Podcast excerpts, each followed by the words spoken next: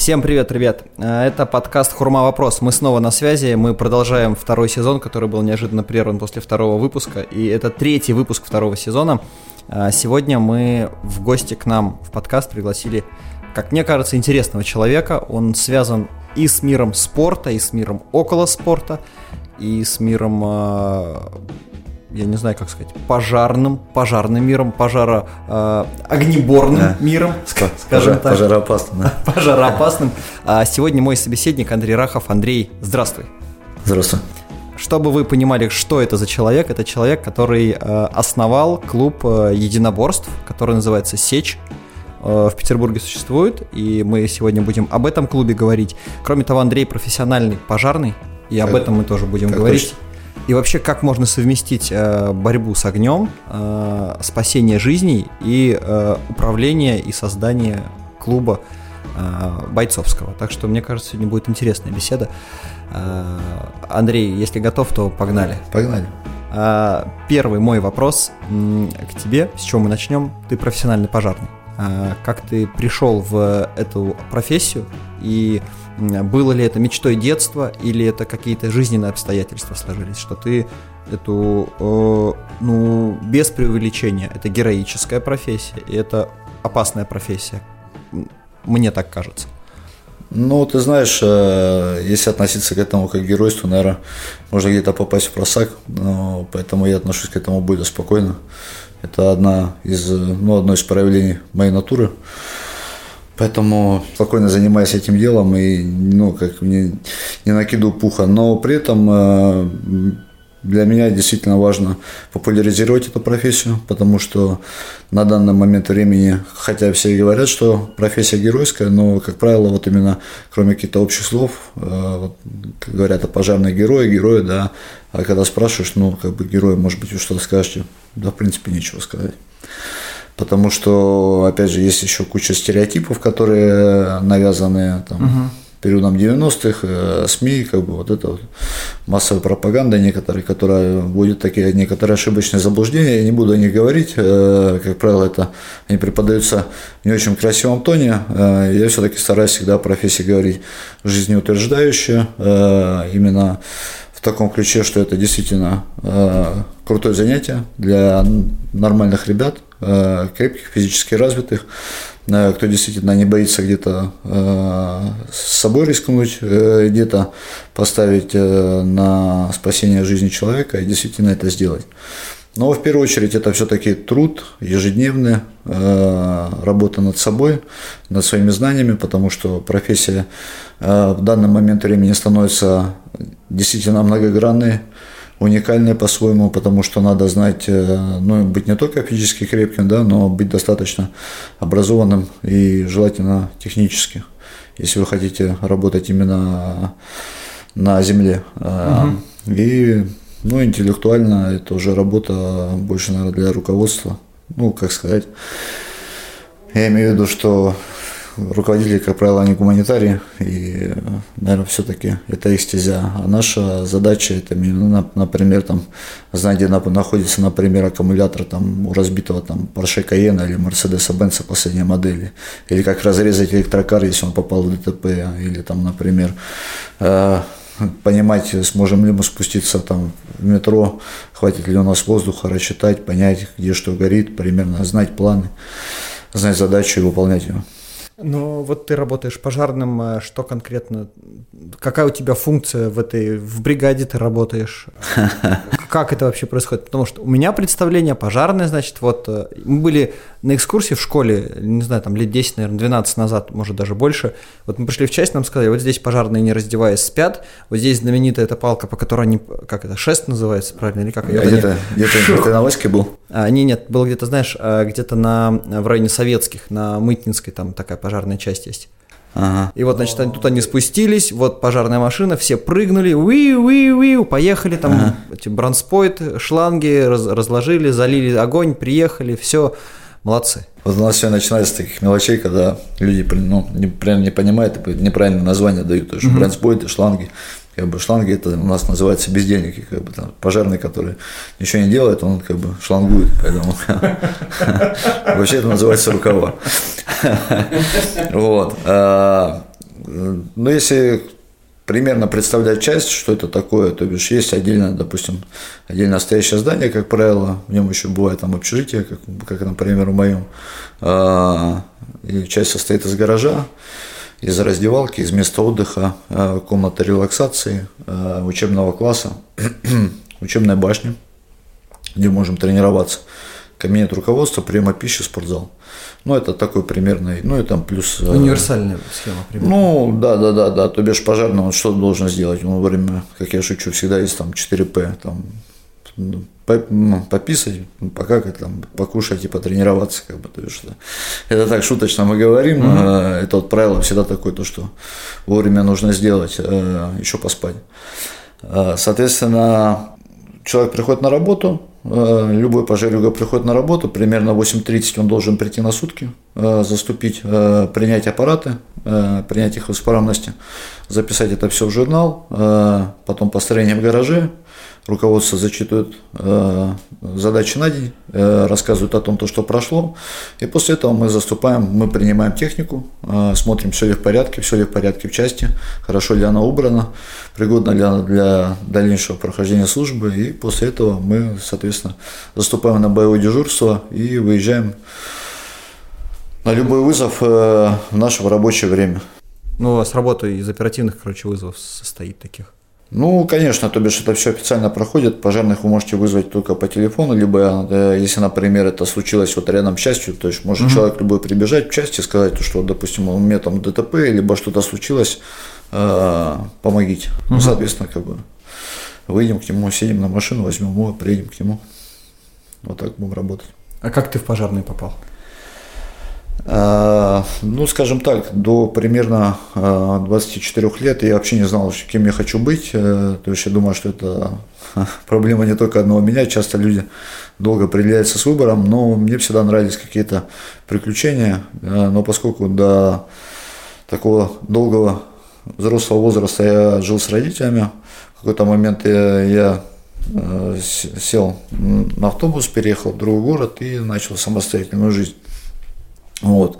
Самостоятельная жизнь мне сразу показала, что я хочу заниматься только тем, что мне приносило бы не только э, финансовую какую-то финансовую возможности, но и в первую очередь это должно быть э, именно должно приносить мне удовольствие. Uh-huh. Удовольствие в каком плане? Не то, что я должен там прийти, как бы там пить там какао, там, ну, отдавать приказания, как бы и наслаждаться жизнью, скажем так, да, как ну, в принятом тоне, а в том плане, что если я что-то делаю, я, я должен понимать, что я делаю, как я делаю и для кого это делаю. И мне это должно приносить собственное удовлетворение. Поэтому я выбрал такой путь. У меня было два выбора. Либо пойти служить э, куда-то в один из э, отрядов специального назначения, либо в пожарную охрану. Э, с теми инструкторами, с кем я общался и тренировался в свое время, они мне сказали, э, лучше всего как бы для того психотипа подойдет, подойдет наверное, все-таки пожарная охрана. Не потому что не сможешь, просто тебе будет правильнее легче. Э, Понятнее. Потому что по жизни я стараюсь совмещать несколько профессий, которые, угу. как бы, ну, как ты уже сказал, озвучил ранее. И на это нужно время на службе, скажем так, государству это сделать не получится. Угу. Поэтому я пришел э, однажды в управление МЧС э, по городу Санкт-Петербургу на мойке. И меня направили в часть, сказали, ну, если вы хотите продолжать, э, ну, если вы хотите выбрать этот путь пожарного, то проследуйте по адресу. У нас открывается новый отряд, э, отряд по Выборгскому району. Я приехал на Смолечково устроился и вот попал в 21 часть э, в 2007 году. И с этого момента и 14 лет уже. По сегодняшний день, да, я как бы работаю на одном месте. Ну, единственное, что у меня автомобиль поменялся, на котором я выезжал. Если раньше я выезжал на цистерне, то бишь это машина, которая непосредственно занимается тушением. Угу. Это машина с водой, назовем ее просто в кавычках. А, то сейчас я выезжаю на автомобиле спецтехники газодымозащитной службы сложность, решение сложных задач на пожаре, э, долгое погружение такое, как я это называю, в процесс, то есть, например, э, если будет гореть метро, то первыми приедем туда мы, Демари. Демари. Дымари. Да, нас так называют. Такие сленги профессиональные, когда слушаешь. Э, ну ладно. Я со шлангом уже выступил качественно. Не-не-не, говори, а... это же мы для этого, как бы, мне кажется, общаемся, чтобы быть более понятными. Ну, по понимать хотя бы, чем занимаетесь. Ты там какую-то подготовку проходил, какие-то курсы были, да, на, на это дело? Ну, ты знаешь, если коротко, то любой пожарный – это не человек, который учится, там, например, там, там, три года, четыре uh-huh. года, как принято, там, колледжи, техникумы, ПТУ, университеты. Образование у меня высшее, да, но для того, чтобы стать пожарным, мне хватило э, трех месяцев первоначальной подготовки, то бишь э, любой практически пожарный, который хочет прийти и трудиться на этой ниве, он должен пройти трехмесячную подготовку. Она зовется в простонародье первоначалкой. Угу. И после этого он поступает на службу. А все остальное его развитие, его э, знания, это в первую очередь скорее его вопрос. Саморазвитие. Да, да, в первую очередь это все отдается на самоподготовку, потому что вопрос достаточно обширен, э, очень много нужно знать, очень много надо уметь и понимать, но при этом э, мы сталкиваемся всегда с тем, что человек, который получает там в среднем там, от 25 до 50 тысяч рублей, немного, может себе позволить. Но при этом, как правило, у тебя есть сутки работы и трое суток отдыха. То есть в этом во время вот этих трех, трех суток пожарный, как правило, зарабатывает деньги. Правильно сейчас я понял, что зарплата пожарного в Петербурге, в Петербурге да, да, не выше 50? Ну, в среднем, да, да. Ну, это как бы это так это еще видишь, э, я объясню более понятно, есть федерал, есть муниципал, то бишь федералы в среднем получают 25-30 э, тысяч, э, мы получаем, ну, допустим, от 40 до 50. Блин, 50 это вышка для пожарного по зарплате. Ну, примерно тогда. Нифига да. себе. Ну, это не, это не огромные деньги, скажем это так. Это вообще не огромные деньги. Ну, видишь, э, здесь э, все идет отсылка, отсылка в первую очередь к тому, что у тебя есть э, трое суток для того, чтобы где-то халтурить и зарабатывать деньги. Удивительная система. Мне, мне это сложно понять. Это обычная Но... система, здесь можешь не удивляться, то бишь не удивляйся к тому, что, например, там бойцы спецподразделений могут получать там в районе 100, например, при этом их там могут там стрелять там люди которые исповедуют там радикальный ислам, и там, то есть человек может погибнуть там, и даже их несколько может погибнуть за секунду-полторы, но при этом зарплату больше 100 тысяч они не получают. Но это госслужба, она, мне кажется, в любой стране такая примерно. Ну, не знаю, я ни с кем из вот смежных таких профессий из других стран не общался. Как-нибудь, возможно, мы э, расширим границы нашего э, эфира.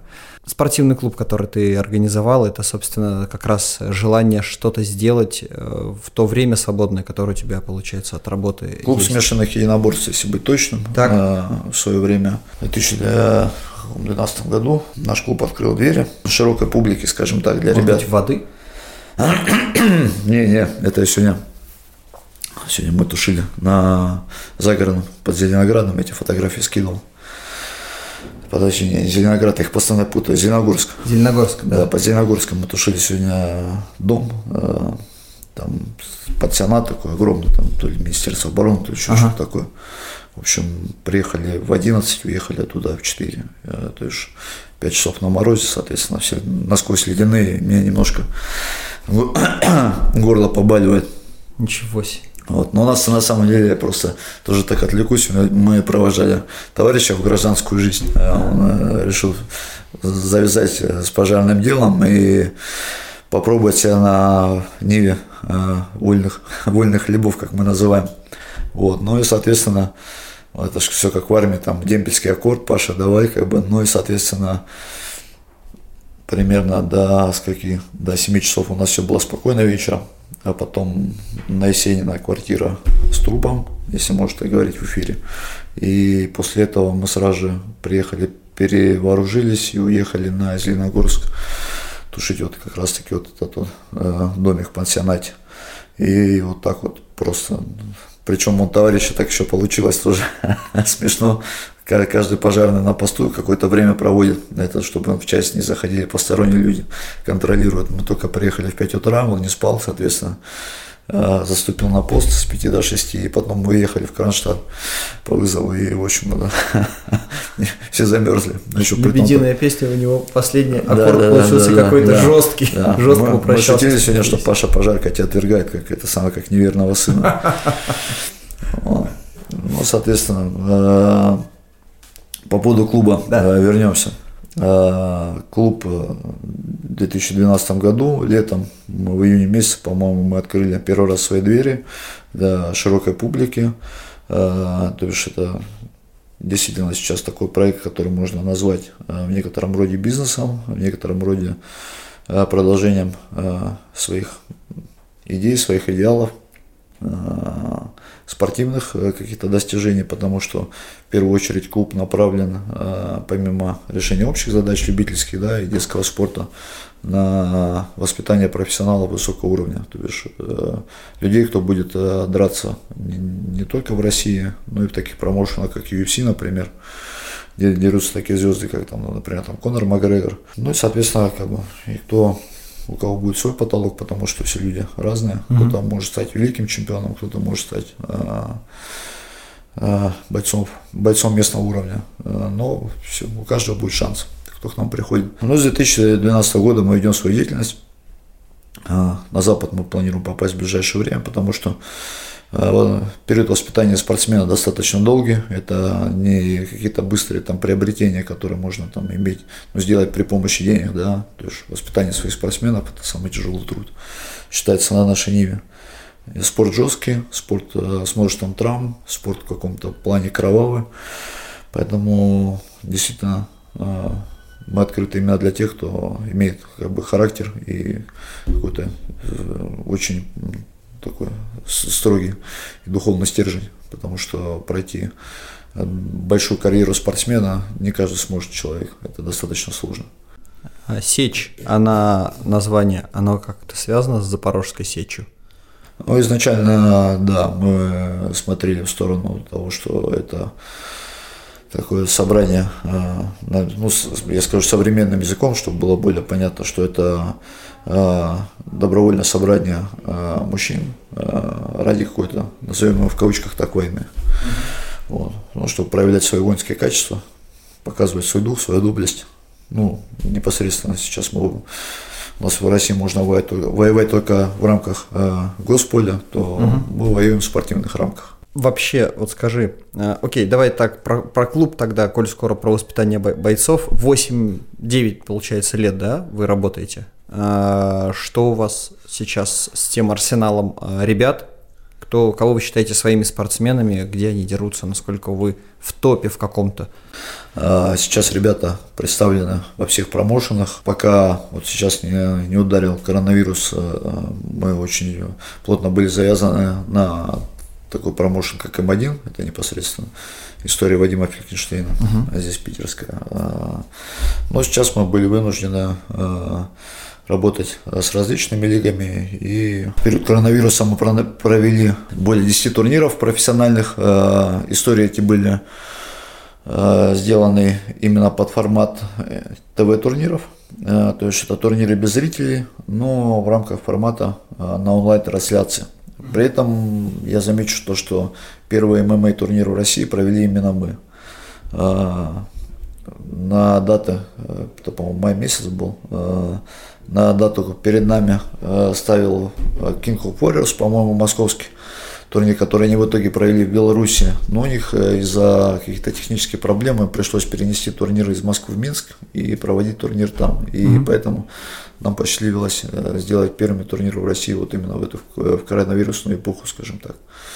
В это в коронавирусное время эпоха, наверное, будет такое неправильное слово. И сейчас мы занимаемся э, развитием э, ММА серии, э, по таким названиям у нас проходят турниры. И плюс ко всему мы сейчас тесно сотрудничаем э, с промоушеном OpenFC. Э, промоушен OpenFC родился из так называемая Gorilla Fighting Championship. Турнир Горилла сейчас осталась за Хабибом Нурмагомедовым. Часть э, людей, кто основал Гориллу в свое время, э, именно часть бизнесменов, кто хотел бы продолжать боями, продолжать, ну, продолжать заниматься боями, назовем это так.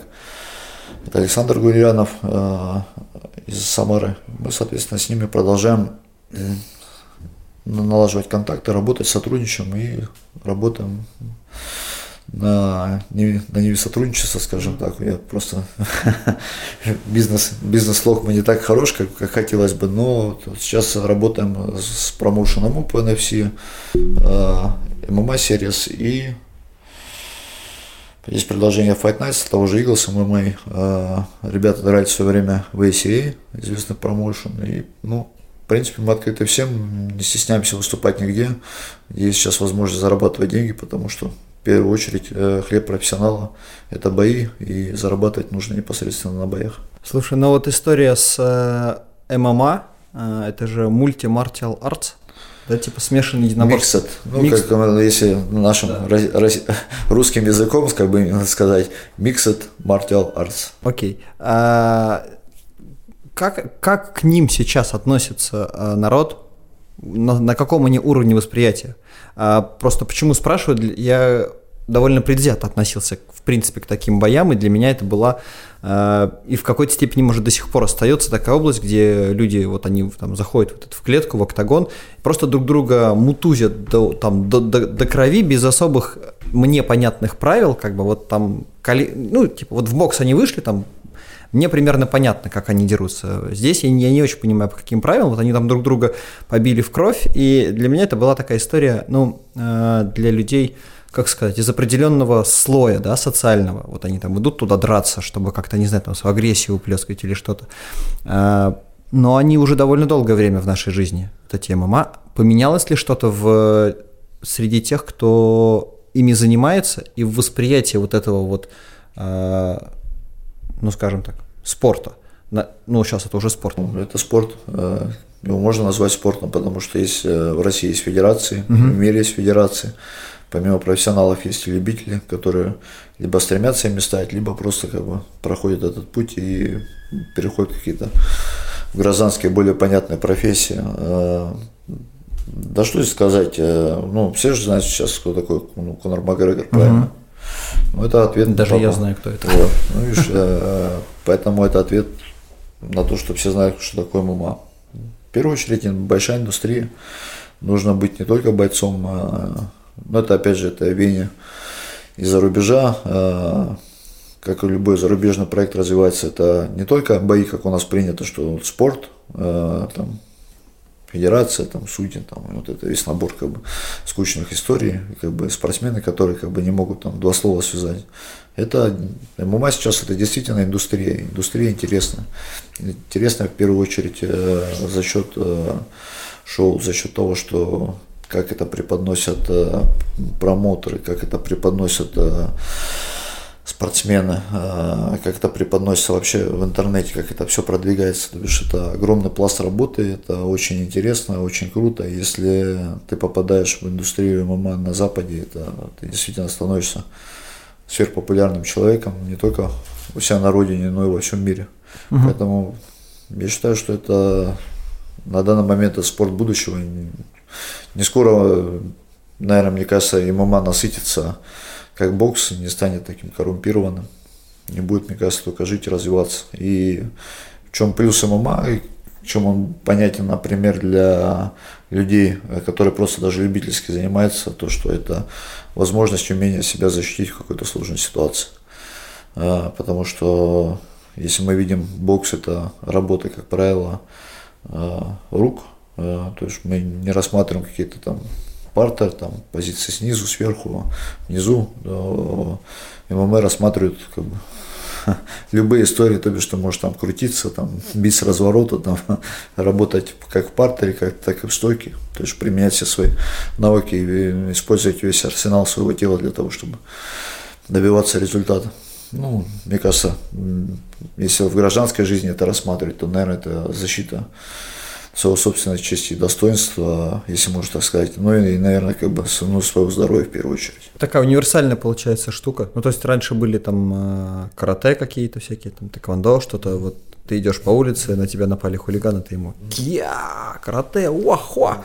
Сейчас, сейчас это все как э, вместо карате приходит ММА. Ну, ММА, наверное, становится более модным, а так, вот я бы, если честно, я бы сказал, что носите с собой газовый баллончик. Есть там средства, там, допустим, э, ограниченного поражения. Нормально, слушай, да, хороший да, совет. Да. Ну, на самом деле, он на для, для меня, для более возрастного человека, он более универсальный. Э, не потому, что я, как бы я отношусь к этому, знаете, как такой мудрый К, который сидит там на, этом, на горе и смотрит, как там люди суетятся. На самом деле нет. Э, я занимаюсь, периодически спаррингую до сих пор, хотя мне уже ближе к 40. Э, есть травмы, но это не, самое, не то, что останавливает, а в первую очередь э, ММА интересно именно как некоторый этап проверки себя лично для меня, потому что любой человек, который заходит в ринг, он так или иначе либо в клетку, он так или иначе как бы он, он понимает жизнь уже по-другому, что есть моменты, в которых ты должен испытать себя как, как мужчина, показать свою волю, характер. И это дает такую возможность, потому что когда тебя бьют, это действительно она, это, ну, у нас вся жизнь такая, как бы, как, как бы это не было прискорбно, но в России это начинается как бы со школы, с детского сада, может быть, раньше все тебя пытаются как бы где-то тебя прогнуть. Ты говоришь, что та-та-та, мы как бы мы не прогибаемся. Да, да, да. Ну и, соответственно, потом армия, как правило, у нас такой тоже есть стереотип. Есть там своя дедовщина, где тоже надо как бы постоять за себя. Да, много есть вариантов, институт там. Люди пытаются нас, на нас надавить. Физически надо не дать этого сделать. А все остальное уже это, там, дело техники. Но если про спортсменов вернуться, которые в сечи э, занимаются, там, э, готовятся, кто самый топ сейчас из э, сеченских, как правильно вас назвать? Ну, ты знаешь, я, наверное, сейчас выделю э, тяжеловеса э, Кирилла Корнева, Бориса Медведева. Это ребята, э, кто имеет и, допустим, как Кирилл, большой любительский опыт, то бишь он там по-моему, уже пятикратный чемпион России по тайскому боксу. А, сейчас он э, будет выступать э, в РСС промоушене. Э, это промоушен из Екатеринбурга, достаточно сильно. У него будет уже, по-моему, шестой бой за короткий промежуток, то бишь в прошлом году он провел 5 боев, 4 боя он одержал досрочную победу, и один бой завершился ничью. И это человек, который вышел из тайского бокса, перешел в ММА, то бишь это, так сказать, такой-то великий человек. Почему? Потому что, как правило, тайский бокс, он завязан исключительно на удары руками, ногами, локтями, но со стойки работы. А в ММА мы, как правило, видим а, домина, ну, доминирование борцов, а, и человек, который приходит и умеет драться именно в состойке, ему, как правило, тяжело противостоять борцам, кто делает там проходы, зацепы и переводит борьбу плоскости, угу. да, то бишь люди работают на земле, скажем так, на конвасе. И Кирилл – это, во-первых, капитан сборной России среди мужчин по тайскому боксу, то есть это уже величина. Это действительно сильный э, люби, спортсмен любительского уровня и человек, который перешел достаточно свободно в профессионалы и идет по пути как бы, успеха. Не удивлюсь, если мы увидим его в ближайшее время в каких-то мировых промоушенах либо в NFC, либо UFC. То есть ну, вариаций, куда подписаться, достаточно много. Посмотрим. 23 числа э, Лига РСС Екатеринбург. Э, думаю, то, что можно посмотреть трансляцию на Ютубе. Э, от нас будет от нашего клуба участвовать Андрей Шлимов, э, Борис Медведев и Кирилл Корнилов. Ну, про Кирилла рассказал, заодно как бы подкинул вашим слушателям информацию, как бы, наверное, кто-то захочет посмотреть угу. и познакомиться заодно с нашим клубом, с нашими ребятами. Вы, кроме того, что профессионалов готовите, к вам же может, э, ну, условно, я могу прийти просто потренить, может. да, как-то? Или, или это все равно такая большая история для тех, кто нацелен на ММА? Нет, нет, конечно, любители важны, любители э, необходимы любому клубу. Почему? Потому что э, ну, спорт так или иначе развит, особенно в городах. Люди должны выплескивать куда-то свою энергию. Спорт для этого хороший. Достаточно хорошая история. Любители – это большая часть нашего клуба. Почему? Mm-hmm. Потому что это, опять же, это заработок денег – Э, у клубов, как правило, есть арендная плата, которую они платят, поэтому любители составляют э, большую часть. закрывать счета надо, поэтому любители, конечно же, приходят. Любители приходят, но при этом к ним не относятся так, что вы, ребят, приходите, платите деньги. Каждого спортсмена у нас так или иначе, у нас, во-первых, есть возможность э, дать человеку, который пришел из любителей, поменять свой образ жизни, например, перейти в профессионал, заниматься. И клуб предоставляет такие возможности, то бишь мы всячески идем своим спортсменам навстречу. Ну, ребята приходят э, ну, типичный человек, который приходит на клуб, он, э, это человек, который приходит э, именно на, на клубную атмосферу, потому что у нас все понятно, без вот этих вот, как сказать, плохих историй со спортсменами, которые мы привыкли видеть из телевизора понтов, пафоса и прочего. То есть клуб он сделан на европейский манер, скажем так. Э, большинство ребят образованы, большинство ребят высшее образование, большинство ребят э, воспитанные. Э, мы стараемся именно интегрировать, помимо того, то, что человек должен быть спортивным, он должен быть интегрирован в эту среду, в среду э, Петербурга, в среду России, как бы, это действительно должен быть, должен быть человек, за которого нам будет не стыдно. Э, почему? Потому что э, мне кажется, что правильно воспитывать все-таки граждан нашей большой великой страны в каком-то едином русле, э, которое мы, которое мы видим, которое как бы ну, соотносится с нашими законами Российской Федерации. Поэтому стараемся общаться с ребятами, стараемся как бы э, проводить тренировки, объяснять какие-то моменты, что там как не надо жестить, не надо какие-то там истории применять там свою физическую силу там, ну, и прочее. То есть э, любой человек, который попадает на клуб, он, как правило, попадает в ту среду, в которой ему нравится обитать, скажем так. А спорт это уже такое подспорье. А были у вас какие-то жесткие истории, когда а, потенциально сильного бойца а, вам приходилось с ним расставаться по каким-то своим соображениям. Ну, там он не вписывался, например, в вашу идеологию. Вы знаете, у нас э, обычно все это работает так. Ни один человек, который ушел от нас, э, не стал лучше, чем был с нами. Угу. Поэтому мы достаточно спокойно к этому относимся.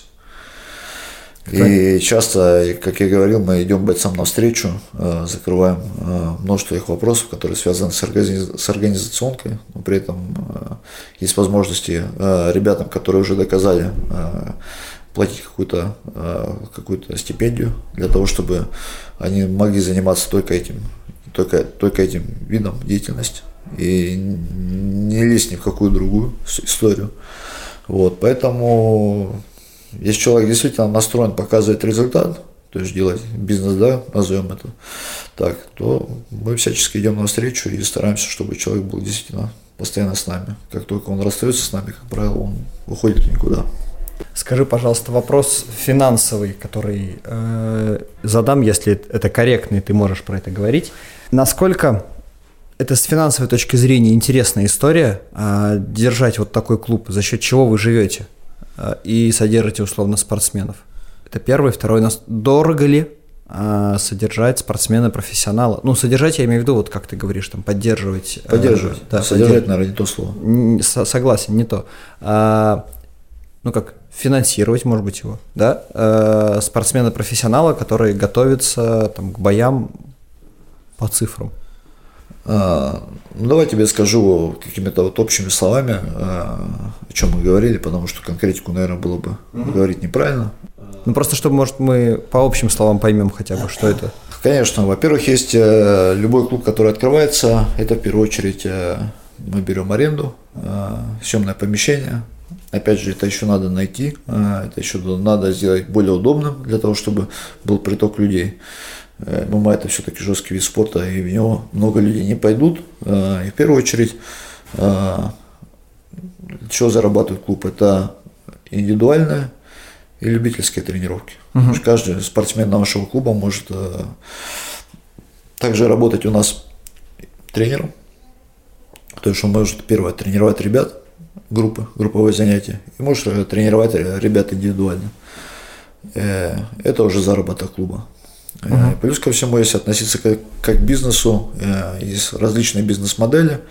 У каждой команды это своя модель.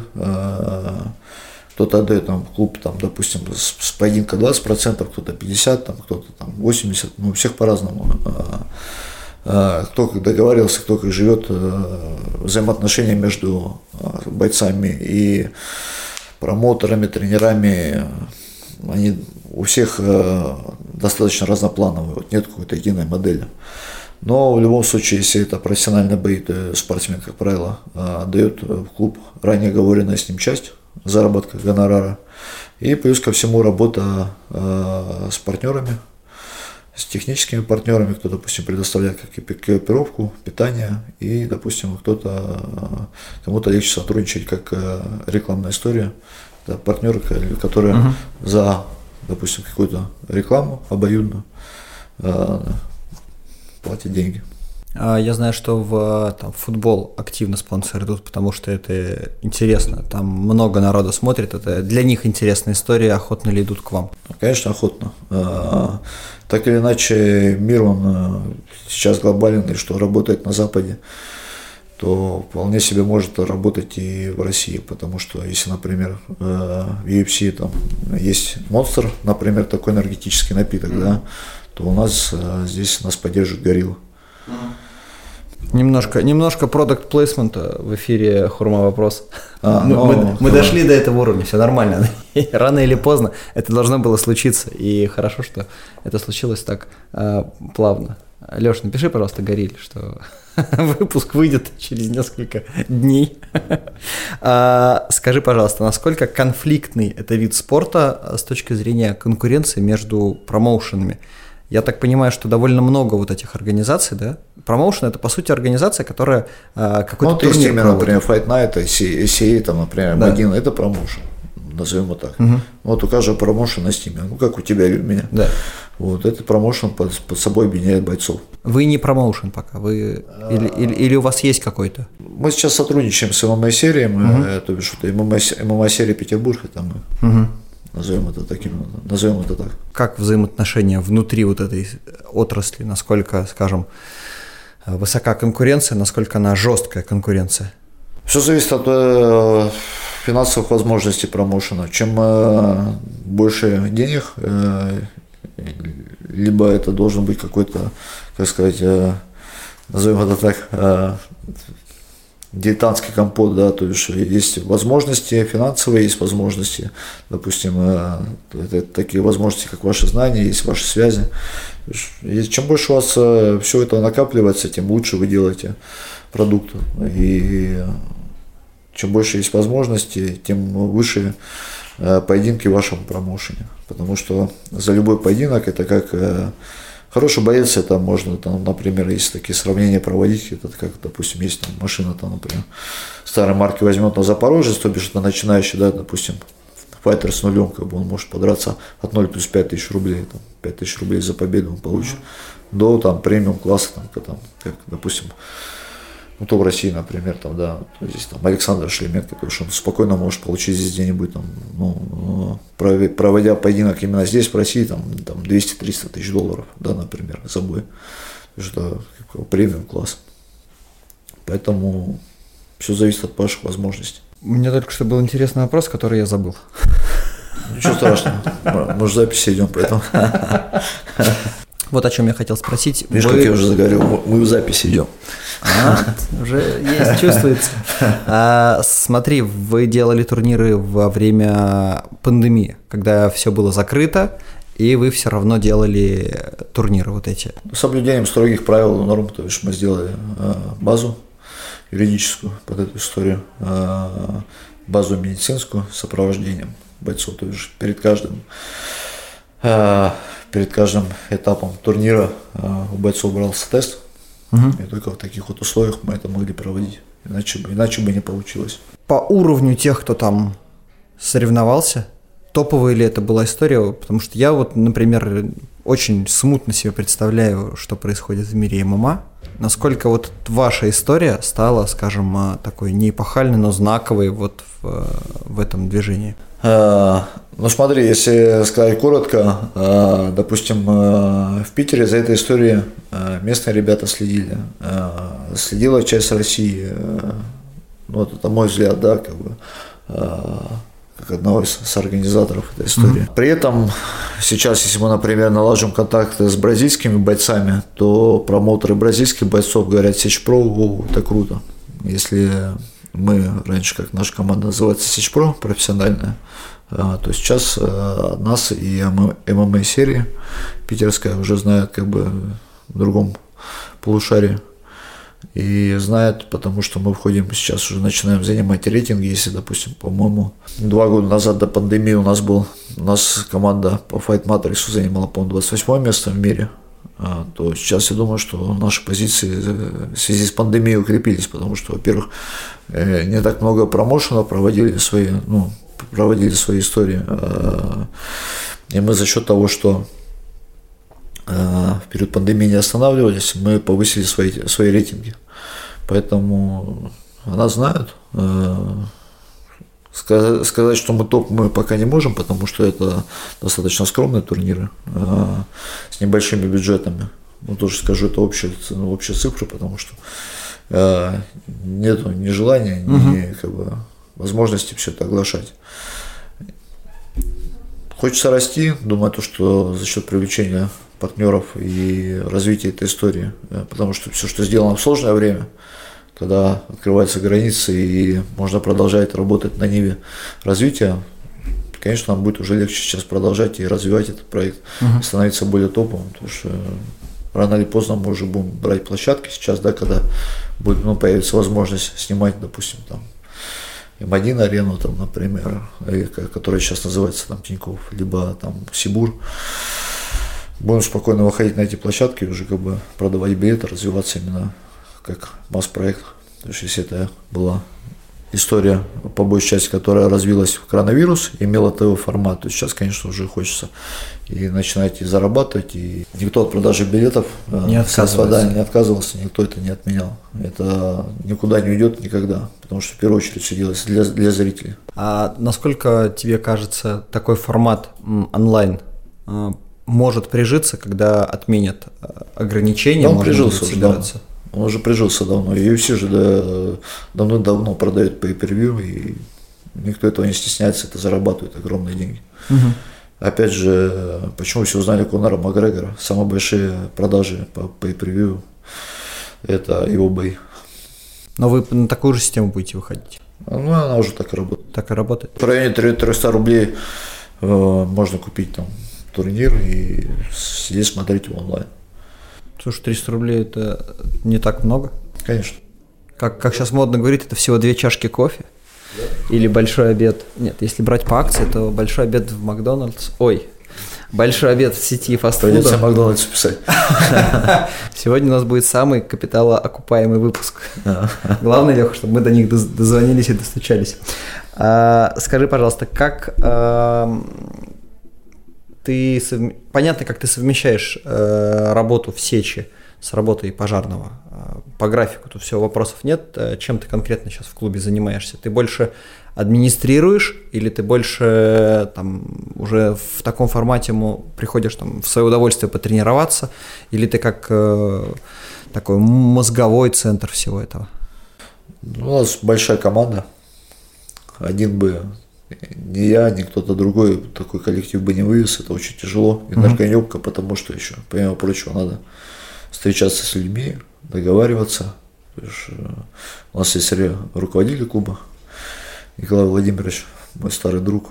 А, то есть э, большинство вопросов по бизнесу он забирает на себя, потому что он занимается только этим. Э, я занимаюсь достаточно широким спектром вопросов, то есть, как сказать, можно начать от того, как сделать пол, там, например, или натянуть маты и заканчивать там вопросы, там, как привести спонсора там, на несколько миллионов там, в год. Поэтому слишком разноплановая задача. Ну и помимо тренировок это, это так и работает. Супер широкий профиль. Я смотрю, вам, друзья мои, конечно, не видно, потому что... Я мы... кивнул, сказал, да, если что. Нет, мы, мы аудио-подкаст пока, возможно, мы выйдем на видео э, формат, но не сейчас. Поэтому я вам расскажу, что Андрей сидит напротив меня в футболке, на которой написано «Огнеборцы Выборгского района, 21-я пожарно-спасательная часть». И э, я полистал его инстаграм, кстати, можете подписаться. Огнеборец, да, у тебя инстаграм? Огнеборец СПБ. Огнеборец СПБ, подписывайтесь, там много чего интересного. Если вы хотите увидеть, э, как живут пожарные, то вам туда. Э, у тебя есть какой-то мерч, Да. э, которым ты, как я понимаю, пытаешься продвигать, как-то развивать или менять образ пожарного, правильно? Ну, это в первую очередь нап- направлено на, поле- на мерч направлен на популяризацию профессии. От чего я отталкивался э, в эфире и уже говорил, что кроме вот каких-то общих слов, э, человек не может сказать, кто такой пожарный вообще. Ну вот То я есть, тебе э, скажу, все, пожарный. все, все, например, думают так, что кто такой пожарный? Ну, это герой. Это приехал, А потушил водой, пеной залил и уехал. Что дальше, как бы ты спрашиваешь, что дальше? Как бы человек как бы сказать не может. Ну вот он герой, все, вот он герой, как бы и все. Ну и, соответственно, у нас получается вот эти вот э, наложения понятий, что ну, чем занимаются пожарные, как на них реагировать, как с ними взаимодействовать. Кто это вообще такие? То есть, ну, больше вопросов, чем ответов. Почему, доп- некоторые, например, дико удивляются, почему надо уступлять, уступать место, например, пожарному транспорту. Есть, Ну, Вообще это странные люди, которые это не понимают. да и люди, людей очень много разных, и, как бы отсутствие культуры так или иначе у нас сказывается в нашей стране. Потому что Извини, пожалуйста, слушай, вопрос, э, вот сейчас у меня в голове всплыл, а, езжу на машине по городу, периодически встречаю э, пожарные автомобили. Если пожарная машина мчится с э, мигалками, но без сирены, это, это что? Это она просто куда-то торопится, а если с сиреной, то это все трындец. Надо вот сро... надо вообще куда хочешь денься, но уберись. С мигалками, с сиреной совсем. Я всегда так делаю. Я скажу, скажу вам личный опыт. Есть э, как бы какая-то законодательная база, по, э, которой вы должны уступать только сигналам, да, когда, допустим, мы включаем, сигналим, там, делаем как бы пом- помимо эффекта светового, еще и шумовой. Э, Но если у вас есть возм- возможность пропустить транспорт, конечно же, пропускайте его. Нету такого как бы понимания. Мы всегда, если мы едем сирены, вот если она включена мигалка, то это мы уже как бы действительно куда-то На выезд едете. Ну это да, это вызов, это действительно кому-то требуется наша помощь. А Если сирена, то это что-то супер экстренное. Ну, а у нас не бывает не экстренного. Ну, потому что здесь, здесь вы не можете угадать, э, например, ну, вчера типичный случай. Э, Дым на этаже. 99 вызов из 100 в среднем, например, ну, это так, это образно говорю, что вы все понимали. все это работает таким вот образом. Либо кто-то покурил, либо кто-то бычок выбросил мусоропровод, он немножко поддымил. То есть ничего страшного, неприятно, но как бы ну, все это переживают как бы там несколько раз в свою жизнь. То есть в каждом, в каждой парадной, в каждом подъезде это такое, такое, такое случается. Ну, вчера вот, например, мы приехали, и вроде по заявке дым на этаже, э, стоим, ждем от ребят, первый прибыл, э, дальнейших указаний. То есть они занимаются, проводят разведку, проводят 5 минут, потом говорят, э, похоже, что идет дым из квартиры, э, будем скрывать. Начинают скрывать, вроде как бы легкое задымление на лестничной клетке, а все вылилось в то, что там Полыхает. то, что там действительно человек сгорел на кровати. И как бы, ну, если бы э, ребята бы, допустим, если пожарные плохо пройдут разведку, что бывает как бы крайне редко исключительно, э, то это может обернуться последствиями. Поэтому все производит досконально, даже если надо будет скрыть дверь, ребята вскроют дверь, если это будет угрожать жизни людей. Именно дверь в квартиру. Мгм. Извини, мы отвлеклись, там я, я про сигнал тебя а, спрашивал. Ты говорил про продвижение профессии пожарного, про то, что понимание того, чем они Да, в занимаются. первую очередь мерч э, разработан для того, чтобы люди знали о профессии, что вот, вот иду я по улице, человек видит, допустим, а где Борис? Ну, ко мне подходит, спрашивает, или ребят, пожарный, да, спасибо, там, это круто. Благодарят. Потому что э, у нас в государстве э, четкого понимания, кто такой пожарный, э, нету огромного количества, подавляющего количества людей. Но кто такой пожарный, как он одет, как он выглядит, никто не скажет. Ты имеешь в виду, как, как в обычной жизни? Потому что ну, мы, я, я знаю, как выглядят пожарные, которые приезжают тушить пожар. Не, ну понятно, что красно-белая машина, там как бы вот он выбегает, как бы там, что он должен быть одет, там, допустим, как, допустим, какие функции он выполняет, что он может делать, что он не может делать. Вот примерно э, через вот этот мерч, через страницу в Инстаграме, через э, вообще э, само слово огнеборец, да, это все и продвигается в мир, скажем так, если брать, ну, брать это общими словами и описывать. А его можно где-то купить? Огнеборец СПБ, доставки, посылки. Вся Россия, вся Россия, весь мир. Все заходите на, на страничку, там все есть. Э, полезный продукт плейсмент в нашем э, подкасте. Мне кажется, он изначально должен быть полезный, а то потом слушать не буду. После огнеборца скажут, все больше. Мы уже все знаем, все достигли.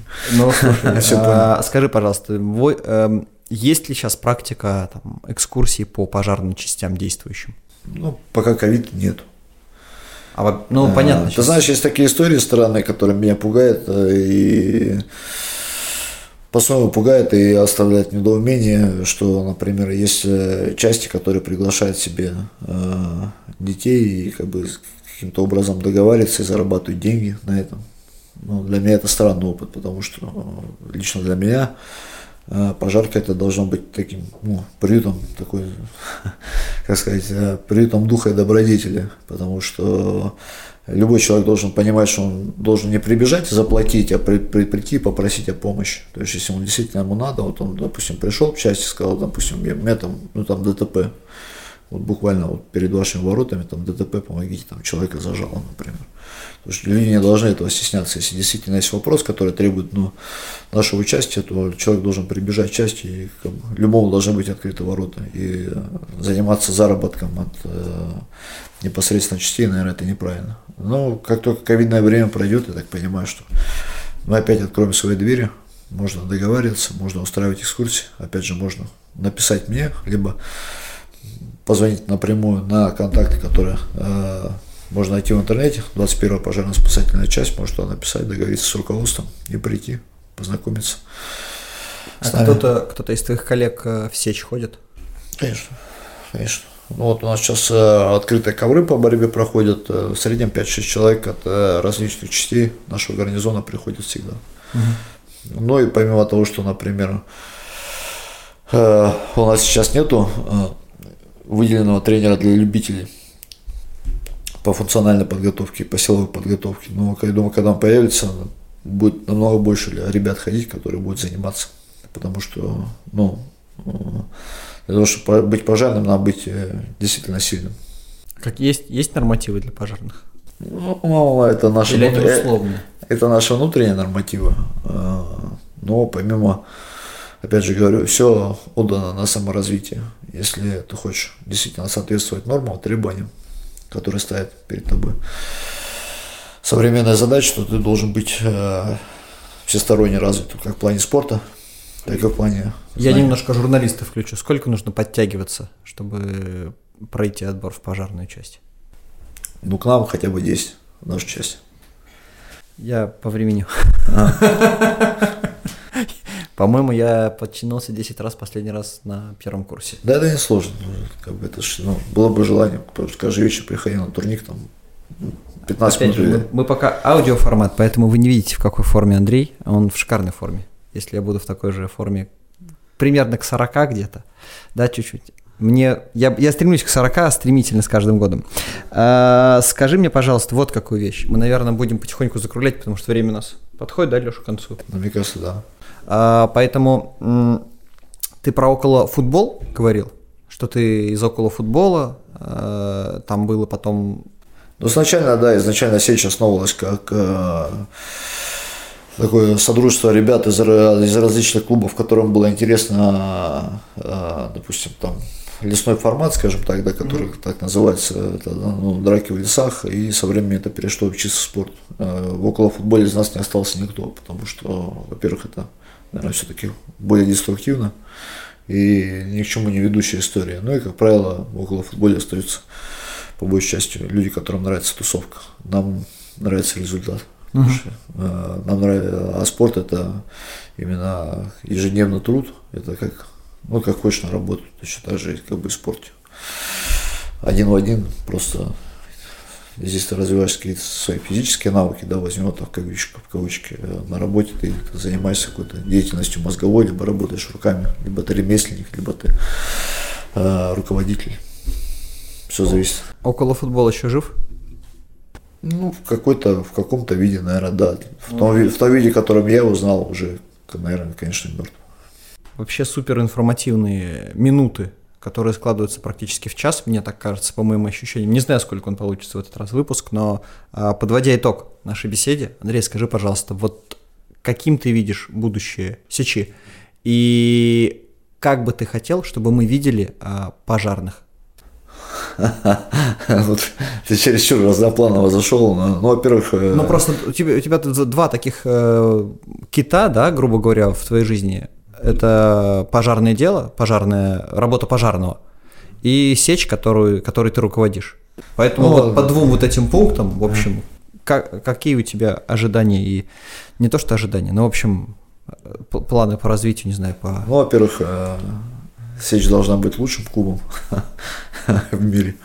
Вот. А по поводу пожарных, ну, я, наверное, пожелаю каждому из нас э,